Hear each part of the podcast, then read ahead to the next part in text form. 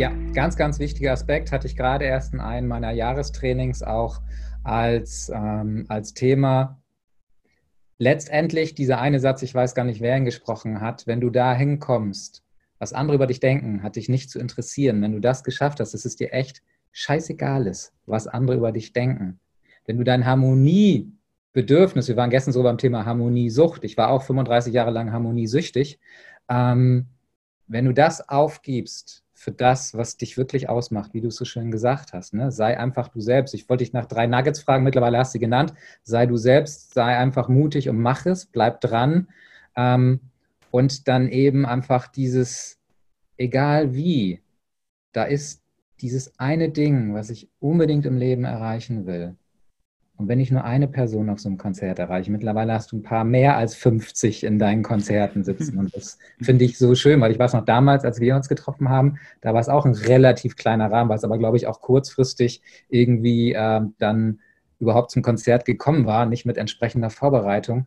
Und ich finde das so unglaublich schön, wie, wie authentisch du das dann jetzt hier eben auch rausfindest, zu sagen, ich bin halt dieser urbane Typ und wenn ich mal ein bisschen mit meiner Sprache ähm, unter die Gürtellinie gehe, okay, das bin ich halt auch und es passt ja auch zu deiner Musik.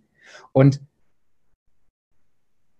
du hast auch was gesagt, dass du eben so verschiedene Dinge zusammenbringst, die eigentlich nicht zusammengehören. Das liebe ich auch. Ich nenne das Crossover-Denken. Wir kennen es ja auch aus der Crossover-Szene in der Musik, die ja. genau das ja macht, Dinge zusammenzuführen, die eigentlich gar nicht zusammenpassen. Und das ist sicherlich auch etwas, sag mir, wenn es nicht so ist, was dich ja auch komplett raushebt aus der ganzen Szene. Voll, genau. Und das aber aus einer absoluten Unabsichtlichkeit heraus. Und das ist so spannend, weil hätte ich es geplant, hätte es nicht funktioniert. Also mhm. hätte ein Marketingbüro sich überlegt, was könnte man denn Verrücktes machen, damit man auffällt, würde nie funktionieren. Und ja, ich stelle genau das oft fest. Und ja, damit darf ich auch leben lernen. Also ich versuche gar nicht der Hip-Hop-Szene zu gefallen, weil ich glaube, das würde nie funktionieren. Ja? Und das ist das Schöne daran. So, ich würde jetzt auch nicht auf einen, auf einen Engel-Channeling-Kongress gehen und erwarten, dass die alle Hip-Hop-Beats feiern. Und das ist ja das Schöne daran so. Und aber noch zu deinem Mantra wollte ich noch was sagen, mit dem alles ist möglich. Wenn ich eben die, die aktuelle Musikszene betrachte, das hilft mir so unfassbar stark. Und das hat mich auch über diese Perioden getragen und durch diese Täler getragen, wo gar nichts ging. Ich dachte mir so oft, schau mal, wenn man mit so viel Bullshit, wenn wir jetzt mal Rap betrachten oder auch an der Musikrichtung Popmusik im deutschen Bereich ähnlich, früher zumindest ganz viel. Wenn man mit so komischen Texten und mit so einem Bullshit so einen großen Erfolg feiern kann, dann kann man das doch bestimmt auch mit guten Texten. So, und eben ganz zu dem Thema, alles ist möglich, das muss doch möglich sein, dass man mit guten Texten und mit, mit einem erhobenen, also mit, mit einem höheren Niveau, das man an sich selbst richtet sozusagen, dass man damit erfolgreich sein kann. Das Definitiv. Und wir sehen es ja auch an so vielen Beispielen da draußen. Ob das nun Steve Jobs, Bill Gates oder wie auch immer ist. Oder gucken wir uns eine Anita Roddick an, mal was ganz anderes mit dem Bodyshop-Konzept. Ist sie sicherlich eine der wenigen Frauen, die mit so einer Art so unglaublich erfolgreich ist. Es geht. Ja. Ah. Genau. Ähm, du hattest gerade davon gesprochen. War es auch das, was dir immer wieder das Vertrauen gegeben hat, dass es auf jeden Fall möglich sein muss? Oder was war es für dich, was dir immer wieder das Vertrauen gegeben hat, egal ähm, an welchem Punkt du gerade stehst, trotzdem dran zu bleiben. Genau, es, es muss gehen, das war für mich klar. Das, es muss gehen, weil ich sehe eben, dass es bei so vielen anderen, die deutlich schlechter sind, auch geht. Und mit schlechter meine ich eben nicht, dass es schlechtere Menschen sind, sondern dass die Musik in so einer einfachen Qualität gemacht wurde, dass es für mich klar ist, wenn man das ein bisschen schöner noch aufbereitet, dann gelingt es noch besser. Und ich habe eben für mich auch früher den anderen Weg probiert und der, den kann ich nicht empfehlen, dass du den Leuten missgönnst. Also ich habe einen, nennen wir mal ein paar Namen, so. Ich habe einen Bushido oder einen Sido, also diese deutschen Gangster-Rapper früher gesehen und dachte mir, solche Vollidioten, wie können die nur so viel Geld verdienen? Und damit bin ich ja im Mangel, weil, weißt du, die verdienen ja Geld ja damit so, und die sind ja cool damit, die haben kein Problem damit, wenn ich über die schimpfe, aber ich limitiere mich ja in meiner Schwingung, in allem äh, sorge ich für niedrigere Frequenzen, wenn ich mich aufreg. Und mittlerweile weiß ich einfach auch so gut, dass ich all den da draußen gönnen darf. Weil eben jeder dunkle Rapper sozusagen die nötige Polarität herstellt, die es ja geben darf, damit ich in meinem Licht eben dann auch wieder so existiere und wahrgenommen werde. Und deswegen ist ja auch alles gut. Und das hat mir sehr, sehr stark geholfen, nachdem ich über diesen Neidfaktor hinwegkam. Ja. super gut, weil das sicherlich auch einer der Aspekte ist, Neidfaktor, wie du so schön sagst, der ganz viele einfach immer wieder im Mangel sein lässt. Dass sie eben anderen nicht gönnen, dass sie da sind, wo sie so gern hinwollen. Ähm, von, von Half Acre, T. Half Acre, weiß nicht, ob du den kennst, einer der großen Reichtumstrainer drüben in Amerika, habe ich eben auch genau diesen Satz mal gehört nicht neiden, diejenigen, wo du hin willst, sondern ehre sie dafür, dass du schon da bist. Damit gibst du dem Universum die Möglichkeit zu erkennen, ah, er will also auch dahin und findet das nicht Mist, dass die da sind und er nicht da ist. Voll. Und das Zweite, was du auch sagst, das fand ich faszinierend, als ich mal ein Interview von Rammstein gehört habe, als es dann auch um das Thema Liebe ging und sagt, ja, ja, ihr sprecht immer alle von der Liebe, aber wir besingen auch die Liebe, nur die dunkle Seite, die keiner hören will. fand ich sehr faszinierend. Und das ist das, was du eben auch gesagt hast, Bushido oder wie sie eben heißen, die Rapper, die amerikanischen ja nicht anders, die sind vielleicht krass unterwegs, aber sie beschreiben eben genau das, wo die meisten sagen, will ich überhaupt nicht hören, geh mir weg damit. Ja. Und trotzdem ist es ein Teil von uns. Es ist halt ein Schattenaspekt von uns. Ja. Und wenn wir den immer wieder ablehnen. Voll. Und es hat ja auch seinen Grund, dass es so erfolgreich ist. Das denke ich mir eben auch. Nimm auch Schlagermusik, die viele Leute, also jüngere Leute jetzt nicht feiern. Und es hat alles seinen Grund, hat alles seine Berechtigung. Und ich kann, ich habe letztens eine Doku von Andrea Berg, glaube ich, gesehen. Ich habe das so gefeiert, einfach zu sehen, wo man hinkommen kann, was möglich sein kann, wie groß Stadien sein können, wie wundervoll groß Bands sein können, wie fantastisch Bühnenbilder sein können. Und ich kann es so richtig schön mittlerweile entkoppeln von meinem Geschmack und freue mich für den Menschen, für die Fans, für das, was ich da sehe. Und das kann ich jedem empfehlen, weil das sorgt eben auch für die freie Bahn in der eigenen Manifestationskraft. Definitiv. Ich kann mich da auch mal outen. Ich habe eine Blu-ray von Helene Fischer mhm. und ich kann mit, mit normal mit, mit äh, Schlager so überhaupt nichts anfangen.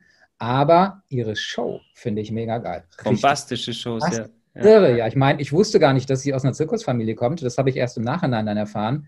Und sich jetzt vom Cirque du Soleil hat ja ausbilden lassen. Schade, dass der nun gerade pleite gegangen ist. Ich hoffe, er kommt irgendwann wieder.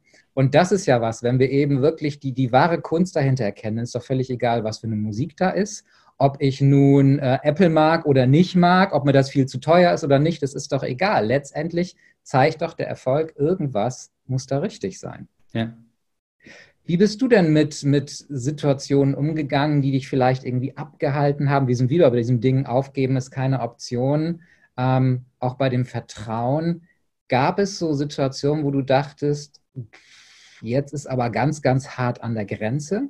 Und wenn ja, wie bist du trotzdem weitergegangen? Also wenn ich an diese Grenzen kam, dann, wenn wir ganz ehrlich sind, habe ich mir die Grenzen selbst erschaffen. Und das äh, war das Schmerzhafteste daran, weil du konntest keinen mehr verantwortlich machen, außer dich. Und das ist beispielsweise eben, ja, wenn wir, wenn du dich verlierst in so einer Phase, der Frustration oder der Depression im Sinne von, ich werde frustriert, weil die Menschen da draußen alle erfolgreich sind und ich nicht. Und du zum Beispiel, ich habe dann lange Zeit Weed geraucht, also Gras geraucht. Und dann habe ich gemerkt, umso mehr ich das tue, umso mehr ich mich betäub, umso weiter entferne ich mich von meinem Traum. Umso mehr verliere ich meinen Fokus, verliere ich meinen klaren Blick, morgens zu meditieren, zu visualisieren. Und umso mehr ich mich abends mit irgendwelchen Fernsehserien oder später dann Netflix oder was auch immer es sein mag, befasse, umso weniger klar sehe ich meinen eigenen Film vor Augen.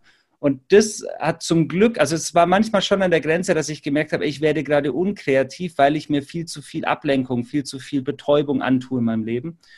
Und das war wieder der innere Junge in mir. Ich weiß nicht warum, aber der ist in mir recht äh, rebellisch, wenn es um sowas geht und sagt so, ey, vergiss nicht unseren Traum. Vergiss bitte nicht, dass wir ein Leben voller gelebter Träume vor uns haben und ich will das fühlen so. Und weißt du, bei mir war halt auch, wenn du diese 15 Alben machst, so in diesen Jahren, bis ich knapp 30 war, haben mich ja alle Freunde gefühlt überholt finanziell. Also die, ich hatte noch nie ein Auto, bis ich 32 war so. Und die anderen haben schon Häuser gebaut und hatten halt schon irgendwie ein Standing mit einer Familie oder haben eben mindestens mal ein Auto gehabt oder so. Und ich dachte mir so, ey, du kannst ja nicht dein ganzes Leben lang so gesehen in Armut verbracht haben oder in, in sehr wenigen finanziellen besseren Umständen, um dann am Schluss zu sagen, ja gut, jetzt gebe ich halt auf und kiff den ganzen Tag. So, das, das kann nicht sein, das ist nicht der Plan. So. Und, und das hat mich immer wieder, wie als ob du eben Filmheld bist, so, das hat mich immer wieder in diese Position gebracht, steh auf, never give up, so Rocky-mäßig und lauf die Treppe hoch und trainier wieder und setz dich an deinen Schreibtisch und schreib Songs und trainier dich dafür. Weil ich mich eben auch nie in dieser Rolle sehen wollte, dieser Opferhaltung wie in einem Film, wo du so zuschaust und der Held wird Alkoholiker und, und, und weißt du, landet in der Gosse und du denkst dir als Zuschauer, oh mein Gott, bitte nein, glaub an dich, mach weiter. Und so konnte ich mich selbst immer wieder wachrütteln und sagen, steh auf, schmeiß dein Gras weg, mach dein Fernseher aus, schmeiß ihn aus dem Fenster und fang wieder an. Und das war der Plan und so habe ich es gemacht. Und das kann ich auch jedem jungen Menschen nur empfehlen. Ich sage das auch immer wieder auf den Konzerten. So, wenn du in solchen Gewohnheiten gefangen bist, so, fang an zu überdenken, was du wirklich willst in deinem Leben und hör auf, weil dieser kurzfristige Verzicht, der sich erstmal fucking schwer anfühlt, ist so wertvoll, um dann das Leben der Träume zu manifestieren. Ich finde das so schön, wie du das beschreibst. Du hast so eine schöne, blumige Sprache, was natürlich auch zu Künstlern sehr gut passt. ähm, mit dem eben kleinen Jungen, der einfach gesagt hat, hey, erinnere dich an unseren Traum, als würde er wirklich an dir rütteln und sagen, vergiss das nicht, vergiss das nicht, während du gerade Netflix guckst. Ja. Ähm, das finde ich mega schön, weil viele sich ja genau darin verlieren auch. Ich habe seit mittlerweile knapp 20 Jahren keinen Fernseher mehr, aber habe dafür eine riesige äh, Wand voll an DVDs, weil ich dann ab und zu mal eben entsprechend Filme gucke. Nichtsdestotrotz fand ich es sehr schön, was du gesagt hast. Wenn du diesen Raum statt Netflix nur für dich nutzt, für deinen Traum, für, für Meditation, für was ich, von mir aus auch mal ein Film, äh, der dich wirklich weiter nach vorne bringt oder eine YouTube-Serie, die, äh, Sendung, die dich nach vorne bringt, die jemand aufgenommen hat, bringt sicherlich viel, viel mehr. Das auf jeden Fall. Ja. Und neben der Arbeit ist es ja das Gleiche, dass viele, viele Menschen sagen, so, ich arbeite in diesem 40-Stunden-Job und ich würde so gerne meinen Traum verwirklichen.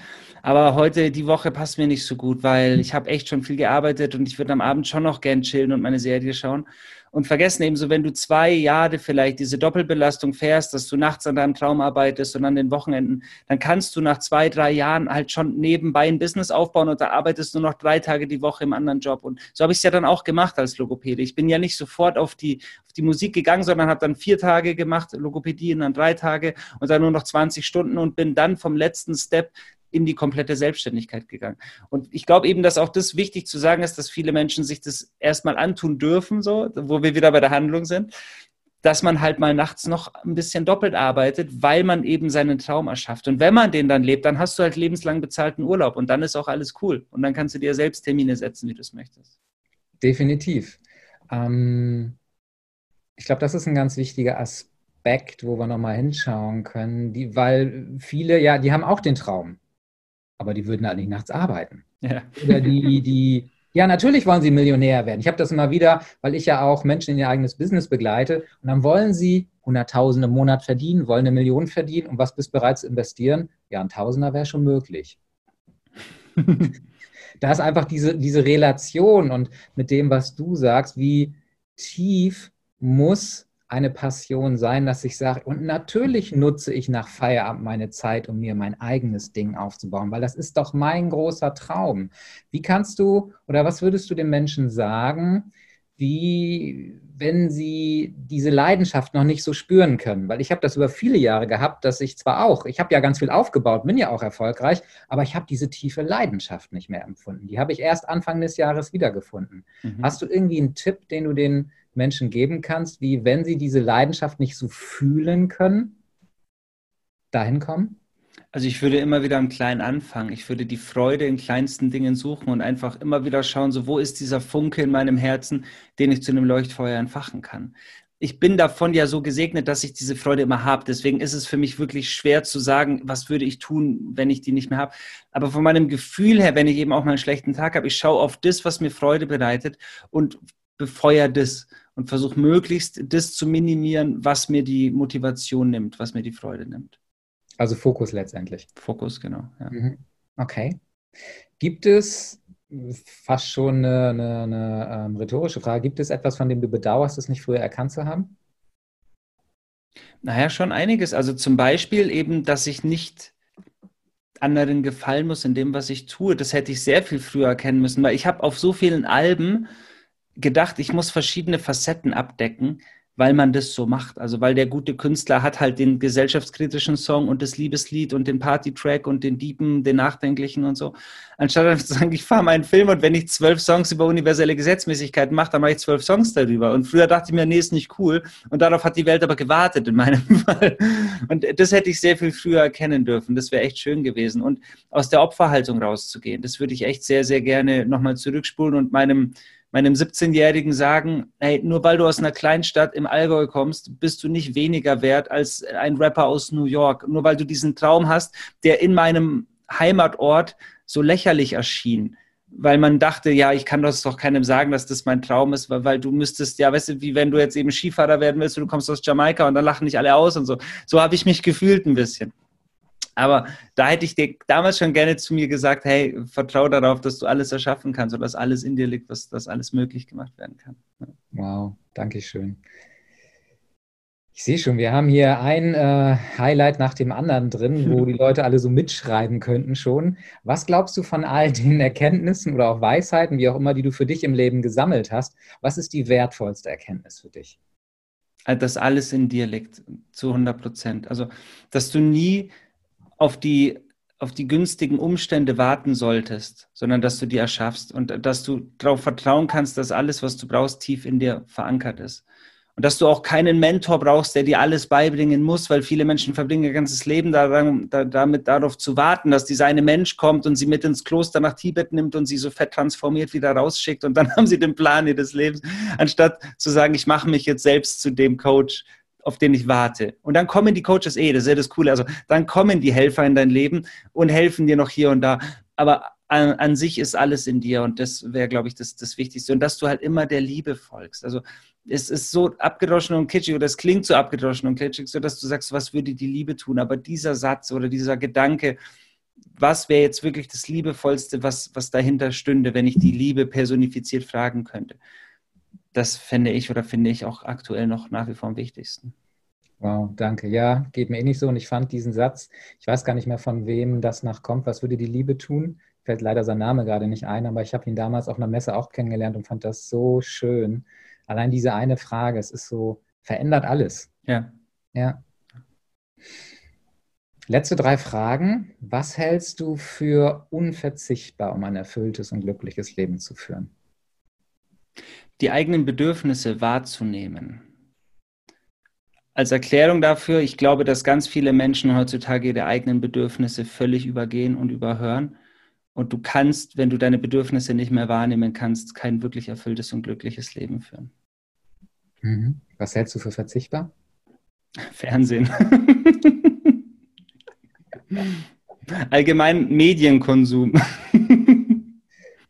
Und da würde ich tatsächlich auch das Ding mit zuzählen. Ja, safe auf jeden Fall. Ja. Weil, also wenn nicht eins, es ist ja irre, dass die Menschen so abhängig von ihrem Handy geworden sind.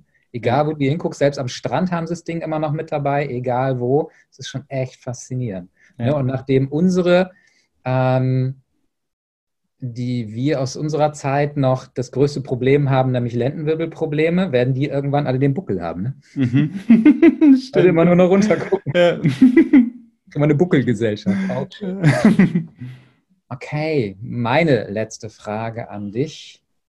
Zusammengefasst, in einem Satz für dich, was ist für dich die wichtigste Botschaft, die du sicherlich nicht nur den Lesern oder auch Zuschauern mitgeben möchtest, sondern generell auch der Welt? Ein kurzer und in sich perfekt abgeschlossener Satz.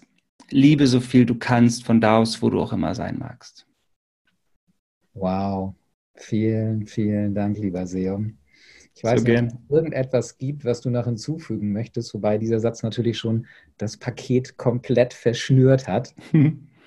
Ich glaube, wenn wir über Erfolg sprechen, das wollte ich vorher noch als, als Fußnote mit anmerken, äh, dass man in sich selbst investieren darf, ist, glaube ich, sehr wichtig, weil du das vorhin kurz in einem Nebensatz angesprochen hattest. Und das war bei mir auch, als ich mein erstes Geld verdient habe, habe ich mir davon ein Mikrofon gekauft. Und weißt du, damit habe ich ja keinen Spaß in dem Sinne. Das ist ja, das ist einfach ein Werkzeug. So. Und dann habe ich mir neue Boxen gekauft und ich habe einfach immer alles reinvestiert und dann habe ich mir irgendwann einen vernünftigen Laptop und dann irgendwann einen iMac gekauft und habe immer wieder geschaut, dass ich, dass ich mich selbst optimiere und das eben auch in, in Seminaren beispielsweise, dass ich mir selbst mehr beibringen kann, dass ich mehr Fähigkeiten, mehr Fertigkeiten beherrsche. Und äh, das tue ich bis heute. Und ich glaube, dass das sehr, sehr wichtig ist, dass wir verstehen dürfen, das beste Investment, wenn erfolgsorientierte Menschen immer vom Investment sprechen, so das beste Investment ist das, was du dir selbst gibst. Und das möchte ich nochmal unterstreichen. Dankeschön. Sehe ich genauso, finde ich auch mega wichtig und nochmal auch ein sehr wunderschöner Abschluss, weil ähm, glaube ich, viele da auch nicht bereit zu sind. Dann machen Sie mal lieber den schönen Urlaub oder irgendwas anderes in der Richtung, weil ach, das brauche ich jetzt einfach, weil ich bin gerade so überarbeitet. Und ich sehe es für mich auch, jedes Invest, was ich für mich selber mache, danke dafür auch nochmal sehr, ist das beste Invest, weil das kann mir auch keiner nehmen. Ja, exakt. Ja. vielen, vielen Dank. Gern. Es war mir eine Freude. Danke, dass du dir meinen Podcast anhörst. Empfehle ihn gern weiter, denn je mehr Frauen erfahren, wie es möglich sein kann, ihrem Ruf zu folgen, umso mehr lässt sich ein wahrer Unterschied in der Welt machen. Und weil ich es sehr schätze, dass du mich bei dieser Aufgabe unterstützt, möchte ich dir hier und heute gern ein Geschenk machen. Du kannst dir jetzt exklusiv mein E-Book Deine Berufung, deine Lebensaufgabe herunterladen, um deiner Bestimmung immer näher zu kommen. Denn genau das ist es ja, was die Menschen eint, die ihrem Ruf folgen. Sie folgen damit ihrer Lebensaufgabe, ihrer Bestimmung. Gehe ganz einfach auf bestimmung.siranus.com. Dort findest du alle weiteren Infos. Den Link dazu findest du natürlich auch in den Shownotes. Weitere Informationen zu mir und meiner Arbeit findest du auf www.siranus.com.